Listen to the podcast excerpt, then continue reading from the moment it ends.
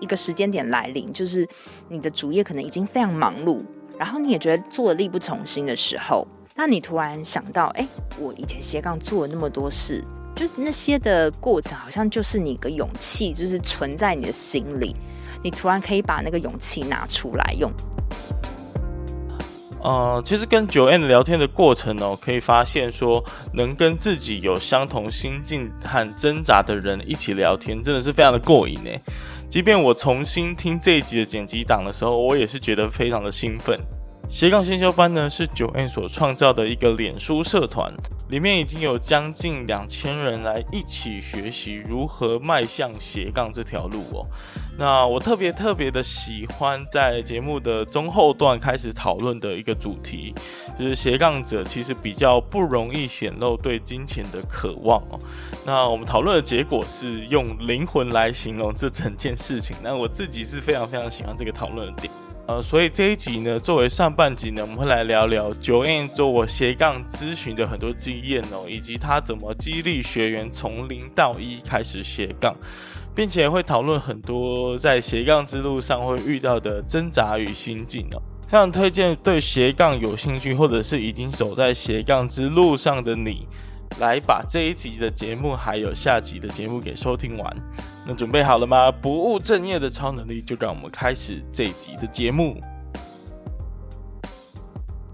好的，呃，刚刚那段对话就是因为我们刚刚那个有火花的访谈，因为请你重点吧，重点这个火花，重点燃那个火花，对，不小心因为一些技术上的问题而消失了，所以我们要来。欢迎我们的 Joanne，Hello Joanne，嗨，大家好，谢谢威廉今天特别的来邀请我上这个节目。嗯，因为我们今天很有幸哦，就是刚好本来昨天是约远端的录音啦，那很幸运的呢，今天刚好被派来台北出差，所以就来到了这个很漂亮的录音室。但我相信应该是跟我本人的气场不太合，所以所以就出问题了。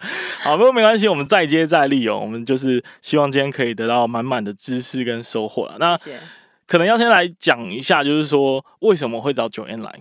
好啊，对啊，你是怎么发现我的？你说你是从社团，对，你其实偷埋伏在我的社团很久，对不对？很久了。我后来才知道你的本名，想说哇，你偷在去连结，对不对？对啊，你加我的 line，我才知道说，哎，这个好像有在社团里面看过，没错。所以你埋伏在我的社团里，发现了什么？超过了半年以上，哇，半年，好可怕，好可怕吗？没有，我就是一路看着，哇，这个社团好像，嗯，一开始觉得还不错。哦，就是哎，但好像也也还好，就觉得嗯，好像嗯，有一些人在互动哦，嗯、然后但那个那时候互动还没有到很高，对。但随着就是越来越多的节目出来，然后越可能也跟你有本身有在做咨询服务有关吧，它形成了一个蛮正向的循环，然后大家很踊跃的在里面讨论问题，然后我就发现说哇。这样子的程度，呃，已经到了这样子的一个规模的时候，我们要到底要如何来学习呢？好像很难以企及，所以希望今天可以得到一些答案。好，谢谢。所以欢迎大家回到不务正业的超能力，我是主持人威廉。那今天坐在我对面的呢，就是 Joanne，她是一个即将，呃，不是即将哦，已经从她的正职工作离开。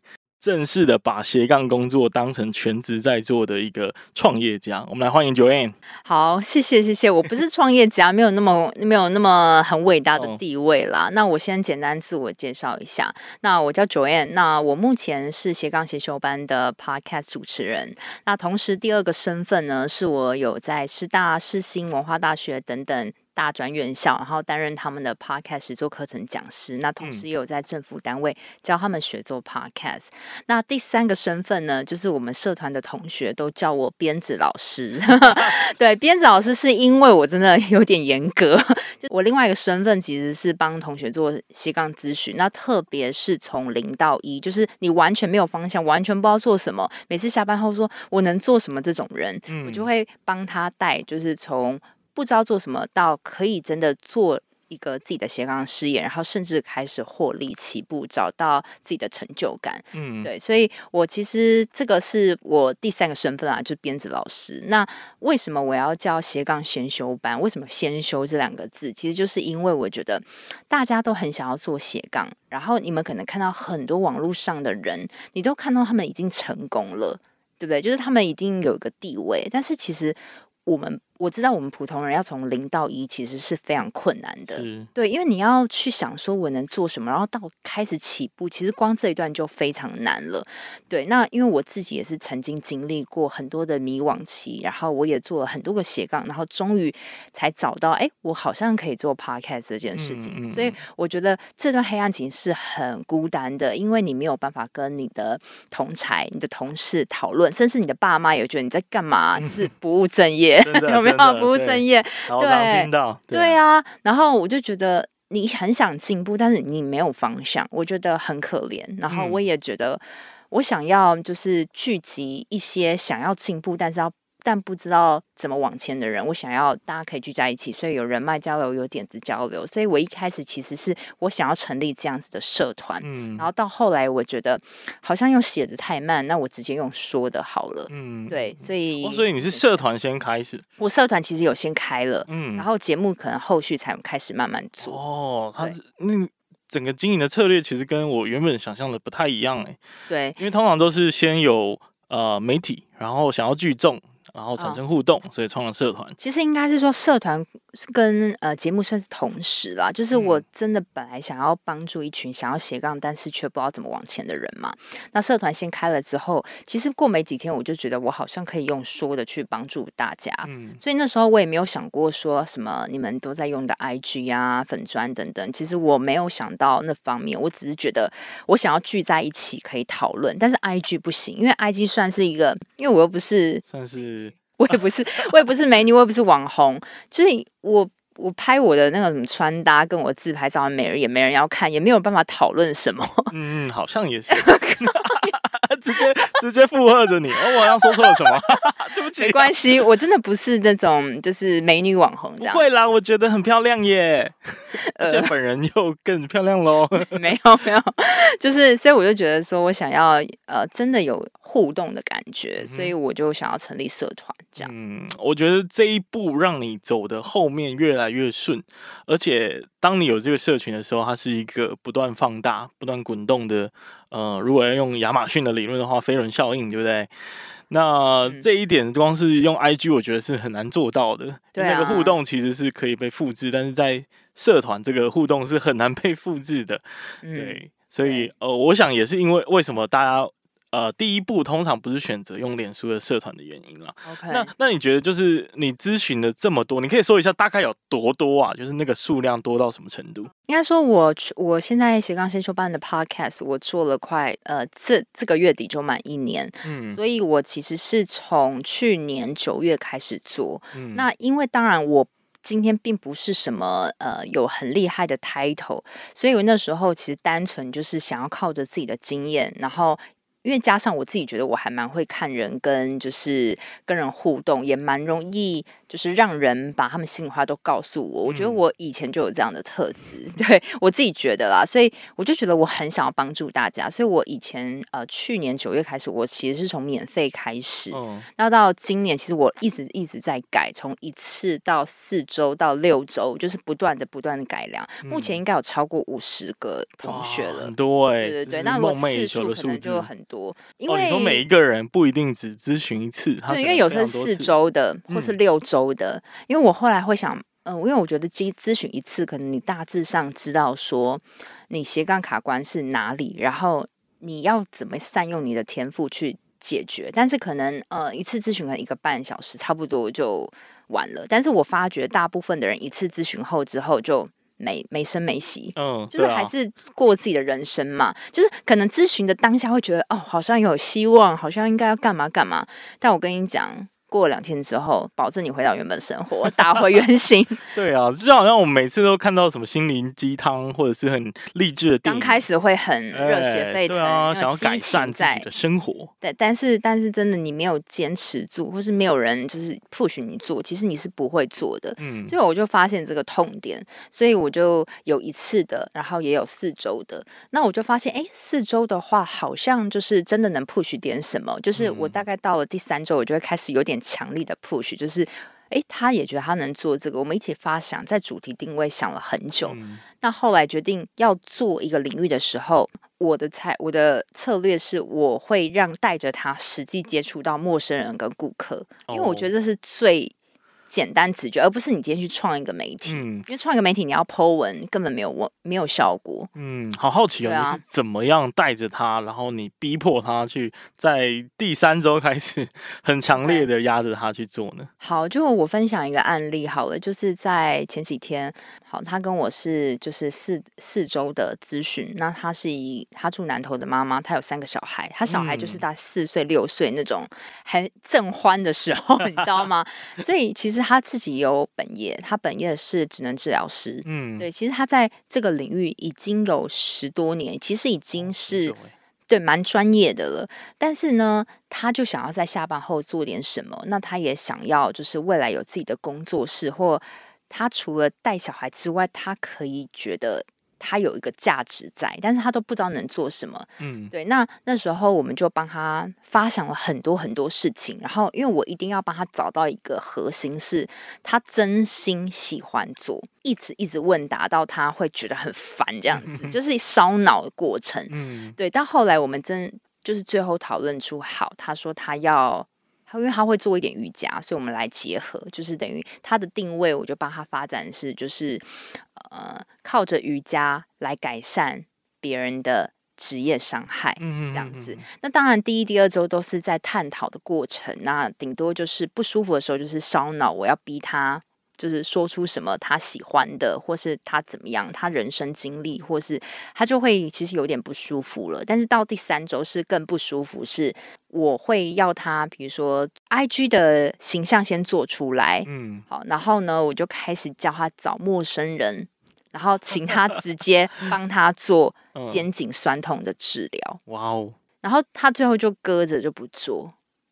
然后怎么办？怎么办？所以第三周到他就没有他功，因为我每周都有出功课啊，他就没交作业，没交作业啊，然后就有点生气，生气什么？老师，老师好可怕。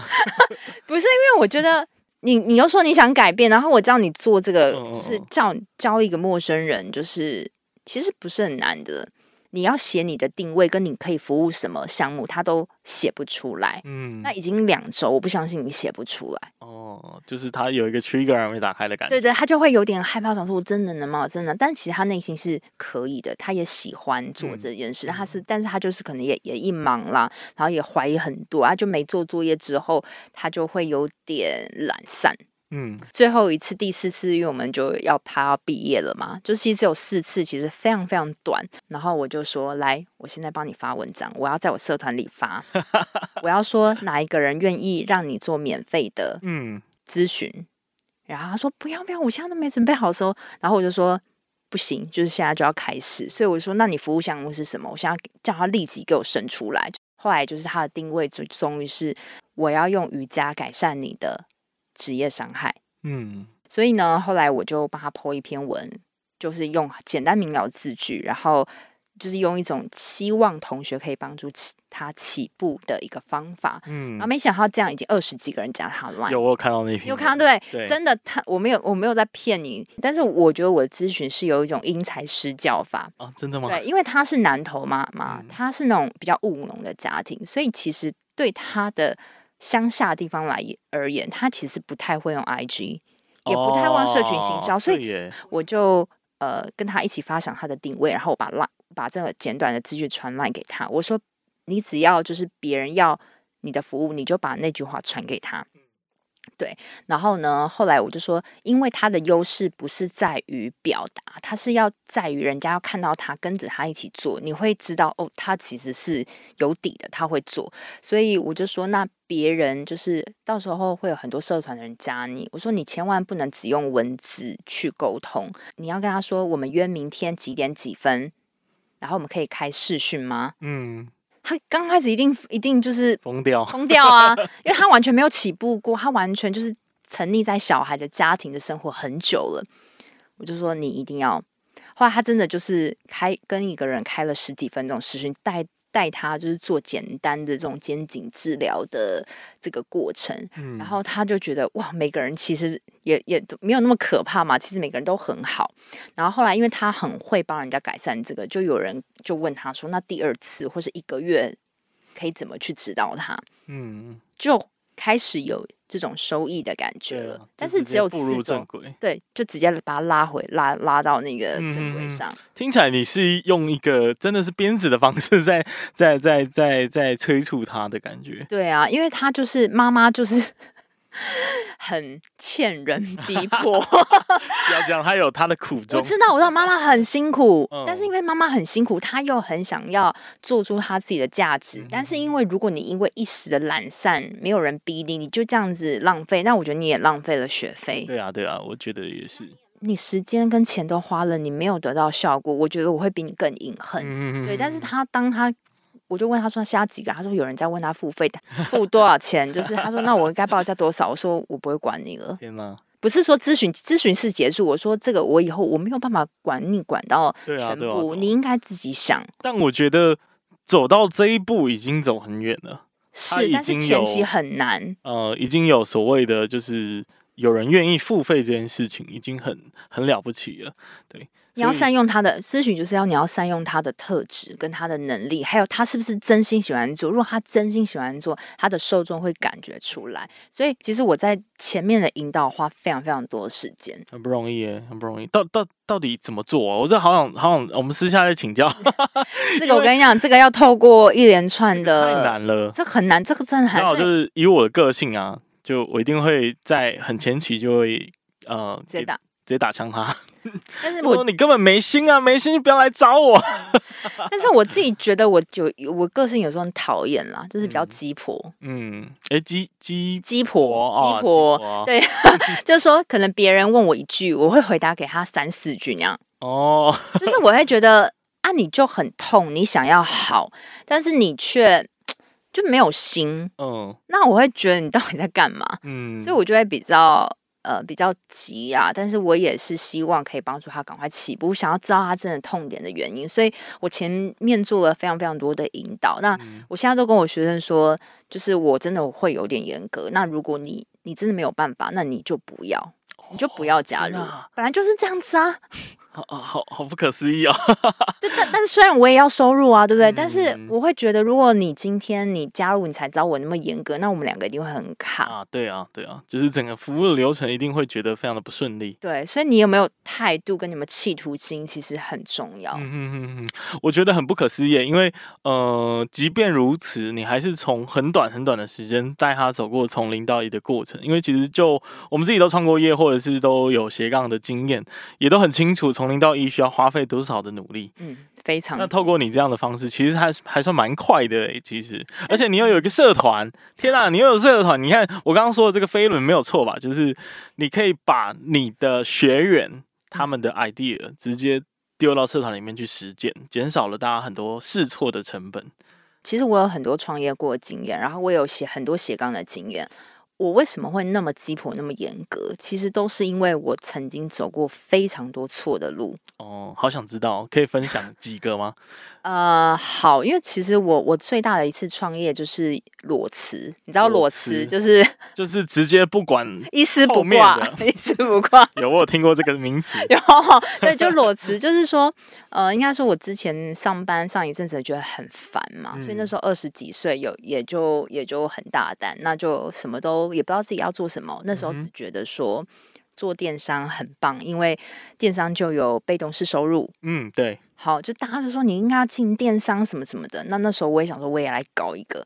所以那时候我几乎也是从无到有，就是每天我就到我家附近的图书馆。嗯，对，就带一个笔电，就只有我一个人哦。然后我就完全就是也不会架网站什么就学，然后就搞了一个卖饰品的电商。然后那时候是在做就是外销到就是欧美国家。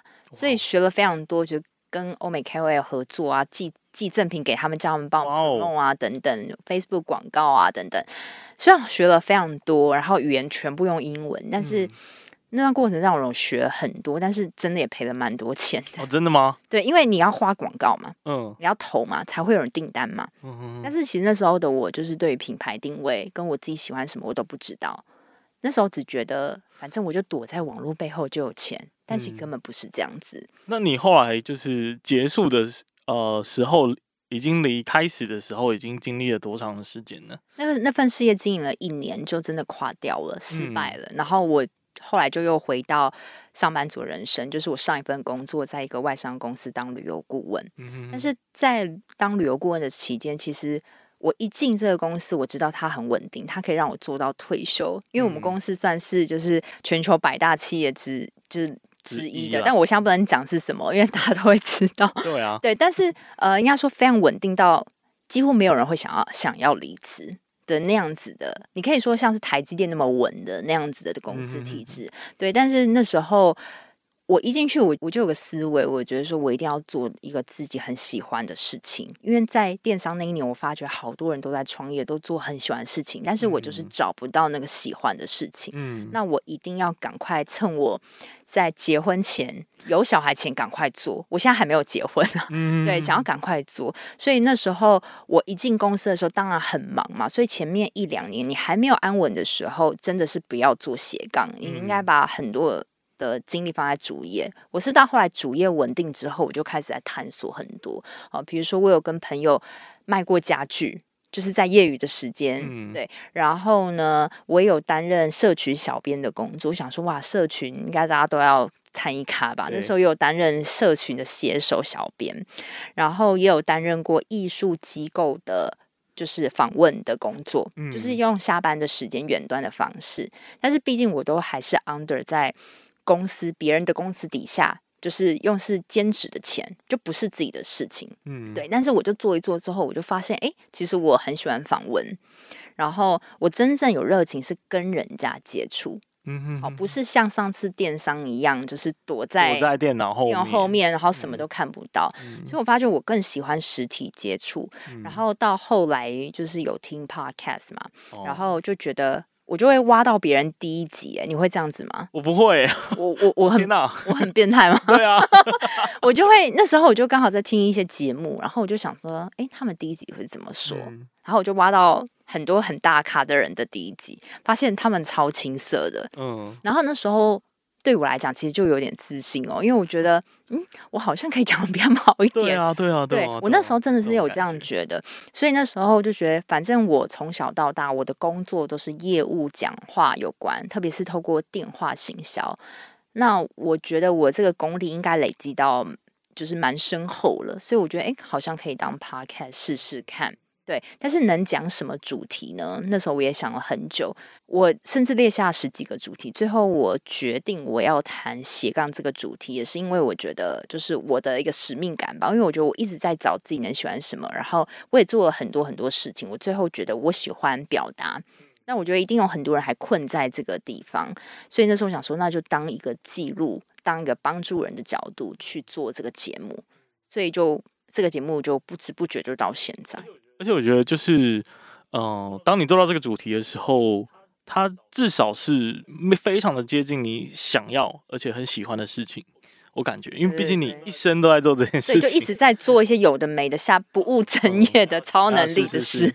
对啊，很神奇耶。那那如果因为牵扯到不务正业这件事情嘛，嗯、我还蛮想要了解的。就是你觉得，因为我们开头其实也有稍微聊到这个话题，就是我是说你正迈向创业的路上，然后你纠正我说，我、哦、没有没有没有，我现在还不算是创业，对你而言。创业跟斜杠的差异是什么？那你怎么定义它？对你来说，嗯，好了，我我觉得我现在应该算是正走在创业的路上，因为我现在全职就是为了这个斜杠先修班的品牌嘛，所以未来也许就是迈向成立公司前进。我觉得这个可能就是一个创业，就是它是一个对我来讲是一个品牌，是一个使命感，是我想要带给别人。就是如果你想要过你未来的理想生活，但是你因为现实所逼。就是没有办法放下你的主业，那你只能从斜杠开始。所以我想要帮助这些人，他是贯彻我的使命感的，所以我觉得这算是创业。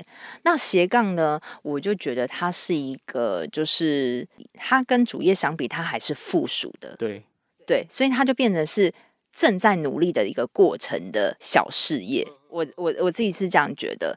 但是你为什么要做斜杠？其实就是因为你为了要让你自己遇到一个时机点。就像我七月八号刚离职嘛，那我为什么会离职？就是就是你在做斜杠的时候，一直一直一直努力，一直努力，可能你很多的累积你自己不知道。但是终于在一个时间点来临，就是你的主业可能已经非常忙碌，然后你也觉得做的力不从心的时候，那你突然想到，哎，我以前斜杠做了那么多事，就是那些的过程，好像就是你的勇气，就是存在你的心里。然后当就是这个主业已经觉得没有心力的时候，你突然可以把那个勇气拿出来用的时候，我觉得斜杠是一个努力的一个轨迹，它并不是一个事业吧，但是算是一个你的。一个能量吧，我觉得你讲很好，就是把这个创业跟斜杠它的中间转换的过程，它的那个条件，它的那个中继站的那一种状态，把它描述出来。那那你会觉得斜杠这种能量正在累积的过程，应该要有个尽头吗？我觉得应该要有个尽头，哎，嗯，对，因为我都我的节目的定位就是。就是你一定要做你很热爱的斜杠事业，嗯，我觉得那才叫做斜杠。那因为我希望就是带领我的同学都迈向，就是未来真的能把自己喜欢的事情当成正职在做，做大，嗯，对。所以你一定要就是你在做斜杠的时候，你就要确保你这件事情是你非常真心喜欢做的事，即便就是一年没有赚钱也没有关系。对，我当初就是抱这样的心情来。来当 podcaster 的，所以就是我觉得，就是你要 让自己就是迈迈入那个理想生活，嗯，所以他始终还是有个尽头的，就是到 你真的要面临抉择，要不要跳进这个坑的时候，嗯，就是我我有一点 concern，就是我自己也会认为说斜杠真的是一个中间的状态吗？还是它可以是一个永续的？的身份呢？其实也可以啦，看你怎么经营。但是我自己是觉得，我那么热爱就是这件事，我就要想要把它专心一意的做着它。嗯、但是我知道很多人是，哎，比如说像像你，可能就是你有正职，然后你有斜杠也做得很好。嗯，有些人喜欢这样子搭配，嗯，就是我觉得也 OK。我记得哦，你有一次在节目上说过。哦，你有听？想不到吗？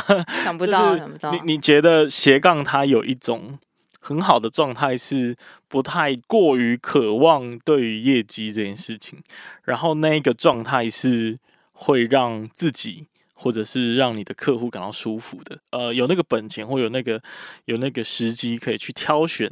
你喜欢做的事情，嗯嗯，但是你全职没有办法嘛，就是钱来基本上，尤其在初期，你可能就要接，就很容易会去做到自己不喜欢的事情。对对对对，所以呃，用这个角度来看的话，诶，其实斜杠好像也是一个蛮不错的身份。如果你不奢求，就是说我一定要做到他是全职的话，你、嗯、搞不好他本业跟斜杠同时都很喜欢，也是也是也是 OK 的。因为其实斜杠还有一个很棒一点，就是因为你主业饿不死你，嗯，所以你在经营斜杠的时候，你很快乐，你没有压力，嗯。好，比如说像以前我在就是斜杠的时候，比如说有我觉得不喜欢的，就是我觉得跟我的属性比较不相容的来宾，然后谁啊？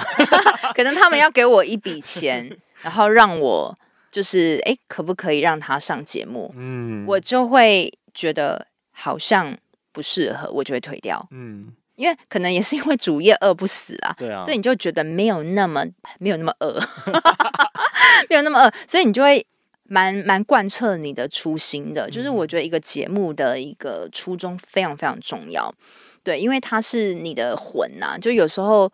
我不知道你们听我第一集，因为我第一集就讲了我这个节目的定位，所以有时候我觉得让我在做节目做了迷惘的时候，其实我会反而去听我的第一集，就是哇，原来我节目是要这样子做，我是要带给人很多的帮助，对。但是有时候钱会让我们就是很就是 失去灵失去理智，对，就是接恶。但是有主业，我觉得是有一种。就是让我们饿不死，所以你就会脑袋就会更清楚的状况。嗯、我觉得这个讨论蛮棒的，就是 因因为你你用灵魂来形容这件事情，我蛮蛮蛮喜欢的。就是当如果你越渴的时候，你可能会比较容易把灵魂分 分出去给别人。但我相信，就是斜杠它是一个。呃，它有让你有余裕啊、呃，有时间、有空间，可以慢慢的去累积，把你的灵魂锻炼的更优美一点。没错，没错，你形容的很对对对，就像你的节目，你不希望早期就有很多的广告，对，对，但是你有更多的时间去打造你这个品牌，让它成为更多人喜爱的东西。你要稳稳好，就是你可以在斜杠的这个时间内，你可以把你的品牌精神打稳。慢慢走也没有关系，反正你只要想，你下班后你千万不要花体力在不喜欢的事，你应该下班后做这个斜杠是你很开心的。嗯，那你很开心的时候，你的听众、你的社团同学他会感觉到，嗯，所以他跟你的那个互动率跟连结度就非常的够。嗯嗯嗯，对，那。就是我，我觉得我是因为那个时候慢慢慢慢累积，就是有那么深厚的听众，然后一直在支撑我这样子。嗯，我觉得这好棒。就是因为你中间呃有提到说你有经历过很多的创业，然后也有非常多的斜杠，比如说你刚刚说的电商，那现在肯定不做了嘛。那这些众多的经验当中，通常是什么阻碍了他的他的继续？就是热情啊！我跟你讲，我我自己观察到一个现象，包含我自己，我也我觉得像我以前做很多很多事情都没有持续超过半个月。哇哦，不是不是半个啊，sorry，半年半年，就是你只要发现呐、啊，就是你做一件事有没有办法持续半年，就可以判定你对他是不是有热情的。这个始终是骗不了人。我上次有在我的社群平台讲嘛，就是。你可能会因为别人告诉你，我要你要经营电商，你要经营虾皮，然后你要用 email 行销，你应该要做 YouTuber。嗯，因为网络上我们现在是一个社群就是的时代，所以每个人就是划着手机，然后一直让任何任何的 KOL 影响你，觉得应该要做这个，应该要做这个，所以我们有时候这难免被影响，我自己也会这样子，所以。所以我才说，我走了很多错路。就是我以前是一个非常容易被人家影响，要做什么就做什么。比如说他有人脉，那我就跟他好。他感觉好像被这个人带起来了，那我也跟着他学，就花了很多学费，但是却没有想着自己是不是喜欢做这件事。那所以我说错路就是你在做的时候，你会去体验过程，所以你大概在半年的时候，你会觉得我还有那个能量跟动力继续吗？嗯，你自己会。有一点力不从心的感觉，那我就，然后你又后来你你就会自己怪自己说啊，你又会自己就是有点安慰自己说，嗯，那是那是因为没有获利模式，我找不到获利模式，那个没没有发展性，你就会这样子骗自己，但其实是因为你你根本对这个东西没有热情。嗯，哇，讲很好哎，那就在半年你就会发现喽。嗯，但是你为什么要？就是我觉得大家都很喜欢，就是看别人。做什么就做什么，嗯，然后我后来发现，就是很多的同学，就是他明明是一个会讲话的人，但是他却躲在电脑下面写文章、写部落格、写一堆，然后说没流量，嗯，然后，但我觉得他最快的方式就是办一个小小讲座，先去讲，去体验这种感觉。嗯，那你第一次一定讲不好，慢慢慢慢优化，然后到你哇。就是那个能量爆棚的时候，你你会非常肯定，这是你很喜欢的事，因为这是你的特质。嗯、那还有有些人，就是他明明就是比较不会表达的人，对，但是也许他写文章很厉害，或是他用呃一对一对谈方式很厉害，但是他不适合在公众公众去讲话，但是他却 想要做 YouTuber。这样就不适合他，但是我觉得大家都会倒过来，嗯、就是对，对啊，然后都不去想自己特质是什么，所以就是走了很多错的路，然后到半年的时候，你发现你自己不喜欢这件事了，然后你是不是要打掉重来？那这个时候你又更花力气，然后你的沮丧。都会全部席卷而来。嗯，我觉得你讲的东西我算是历历在目，真的哈、哦。就是我有蛮长，呃，应该说至少有一段时间是经历这样的状态。后来我才发现，哦，那个状态就是你对什么事情都有一点点兴趣，但永远你会分心。对对对，因为你还没找到你最想做的那一件事情。对，对。但呃，既然你提到这个，我就想要追着问，就是那你觉得这个状态是应该要去避免的吗？或者说我们要怎么去避免它？就是这就就是代表我们对可能对自己了解的不清楚，哦、然后没有想好，嗯，就行动。嗯、那可能会你会被很多人误导说啊，你想做就去做啊，就是尝试啊。这个我当然我很鼓励去尝试，但是你在尝试之前，你有没有先理清楚自己是什么样的人，然后想好再去行动？我觉得大家可能都缺乏这一段，就是我举个例子，好，之前我有在节目中说，就有点像是你走进一家服饰店，那如果你今天是完全没有想法，你就会被店员拖着走。店员说：“哎，那个有在打折，你要不要看？”嗯，但是你旁边的朋友跟你讲说，那个打折不好啦，就是这个才是流行。嗯，那你自己呢？就是你你会，嗯，我要听谁的？但是如果你今天自己就是觉得说我就是要看流行的。那你进去这个店里，你就知道你应该找什么。但是因为你今天是没有方向，你很容易被人家牵着走，然后你会忘记自己应该要什么样的定位。嗯、我觉得大家都是会逃避自己去想，去想自己是什么样的人，跟适合什么样的事情，所以就会觉得好像找到一个浮木一样，然后你就跟着他了。嗯、那等到后来你才发现这不是自己喜欢的，我觉得很可惜，因为社群一直在影响我们，我们一直在被社群影响，所以我会真的。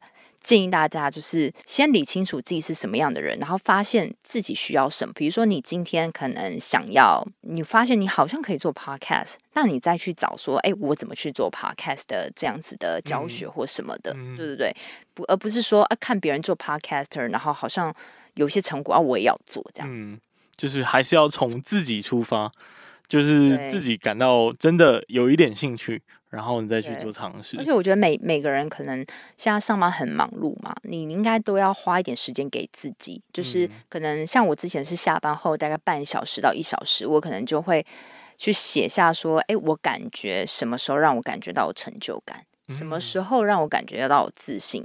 因为我们觉得我们人，我咨询很多同学，他们都是自信跟成就感是占他们很大的影响，他们的关键。所以你要让你自己先找到一个东西，先填补你的成就感的时候，你这件事情就会越做越深，越做越大。对啊，因为我觉得大部分人是困在那个很忙碌的过程当中的，对所以呃，像我也是在那之后开始养成习惯，说每一个呃阶段或者是每一段时间需要留给自己一点自我对一定要、呃、对话的空间，一定要一定要，然后觉得自己好像可以做这件事的时候，好。建议大家就是先不要冲动，嗯，先把它留着两三周。哦，就是像我那时候觉得我好像可以做 podcaster，但是我太害怕，我又像以前一样做电商一样，就是一头热。对，因为有时候你会有个激情，你知道吗？就是哎，我好像可以做，可以做，我要做这样。但是你冷却一点之后，你会发现你真的想要吗？冷却个一两个礼拜就好。老实说，我刚刚在听的过程，一直觉得这有违背于我自己的理论。怎么说？因为我是一个，嗯，很鼓，我在我的节目是鼓励大家一直去尝试的人。哦。真的吗？我觉得没尝试没有不好，没有不好，但是你要先想清楚，嗯，再行动。嗯，好的，这个讨论可能会很漫长，因为我觉得你每每个人每个人课的方法不一样啦，嗯，但是就是。就是你，我觉得还是要做自己喜欢的事情。对对对对对，我就因为我觉得现在人太迷惘了，所以我自己是用比较 hardcore 的方式，就是像《Yes Man》那部电影，就是先做任何你感到兴趣，甚至就呈现在你眼前的事情，然后去收敛它。但我我做不是啊、呃，就是直接做一百分，我是喜欢 MVP 的方式去实践的。嗯、我记得你在节目也有提到 MVP，对对对对。所以呃，我觉得就有这样一次一次小规模的尝试。是有机会可以加速找到自己喜欢事情的过程。其实就就看 Joanne，就是你觉得你过去做了那么多的斜杠的东西，那么多的 side project，你觉得那些经验对你来说有什么样的意义？是正向居多还是负向居多？因为当然当然是正向啊，这对对，因为也是因为我尝试过非常非常多事情，我才会知道说，就是。我应该要走讲话跟表达这一块，嗯、就是我应该就是要做自己特质擅长的事情。嗯、对，就是这些其实都是一都是真的都是点点都是累积啦。那因为我知道，可能现在为什么我想要加速他们找到，是因为很多妈妈她其实年纪也蛮大了，她没有时间再犯错了。嗯因为我之前二十几岁，我可以一直犯错犯错，遭到找到，但是可能很多的妈妈或四十几岁的人，他们一次错，他们就算了，就不做了，那很可惜。对，所以我会希望，如果要做，就一鼓作气做对的。那当然，我也没有办法肯定说，我帮你找的这个，或你自己找这个一定是对的。你你后来你还会发展很多，嗯、但是我觉得重要是让他们找到一个很喜欢的事情，然后开始有自信，那个门跨出去之后。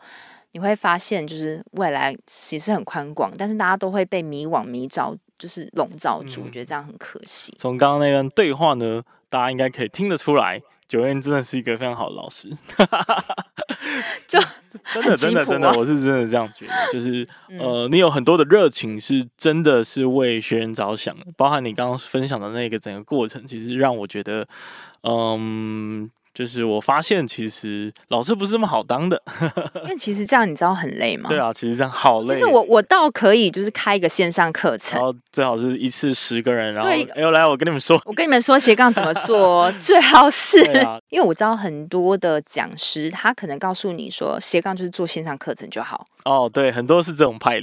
流派的。对，对，但是因为他有他的模式嘛，他讲一套，他就可以卖 知识变现之类的，对对对，一堆一堆什么变现，但是就不是每一个人都在做这个，嗯、而且还有重点是不是每个人都应该做自媒体、哦。嗯、啊？对对对，这也对啊，对啊，因为有些人他就是呃做民生用品类也做得很好，嗯、你没有办法。让大家要让大家都导到这个自媒体，所以我觉得我算是蛮因材施教，所以变成说我每次的咨询都很耗脑力，然后其实是很累很累的一件事，所以一对一真的很累，很不容易，很不容易。哎，那那那要怎么去找你做咨询的呢？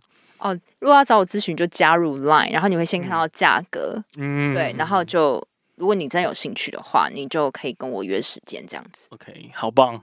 好棒，好棒！因为呃，就我刚刚说的嘛，这整段过程其实是真的，呃，从零到一没有那么容易的。啊、呃，有一个老师在旁边，就是带着你，确实是可以加速不少。如果有因为就是威廉这个节目加进来的话，啊、也记得告诉我说你是看到威廉的，好了，太好了，听到威廉的节目加进来，我才会知道说哦是这样子，嗯，我才会对你有更深的了解。太好了，太好了，因为我相信有不少被我鞭策过的人们，但是他可能不吃我这一套，他可以试试看 Joanne 的这套，呃，比较贴心，但是带着鞭子鞭打。有了，我还是会贴心，好不好？我是只是把手。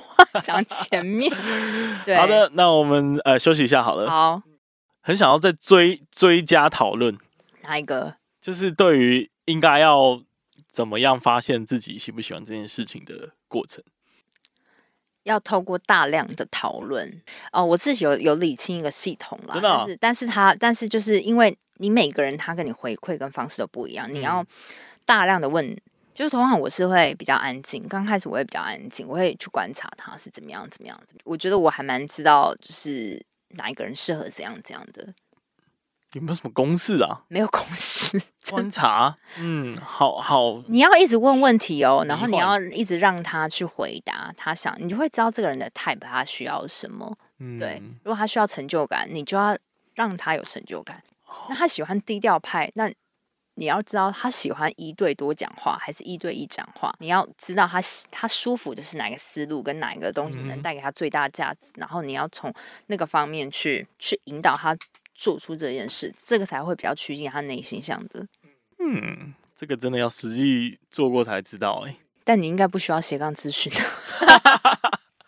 不是，我只是想说是小白来的。我觉得，因为我也是会有时候会有人问，但是。我觉得我好像没有好好的去整理，到底有没有一个方式是最好的。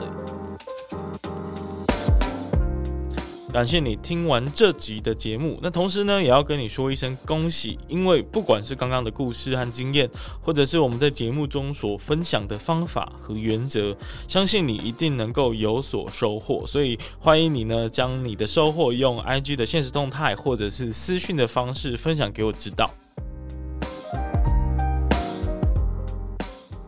如果你是第一次听到这个节目，那我们的频道呢，主要会跟各位分享各行各业的职场故事，或者是各种斜杠经营的经验和方法。那如果你也喜欢这个节目的话，因为 Podcast 这个媒体的特性啊，其实是很难传播出去的，所以我唯一的依靠呢，就是靠你的口碑，然后帮我多多的推广和宣传。那更多人听呢，我就有更多的影响力，可以去邀请很多厉害的人继续来上我的节目。那最后最后，记得到各大 Podcast 平台订阅我的节目。那平时呢，我也会不时的在 IG 上更新斜杠经营的这些相关的内容跟生活。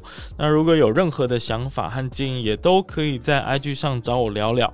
那我们就下次再见了，拜拜。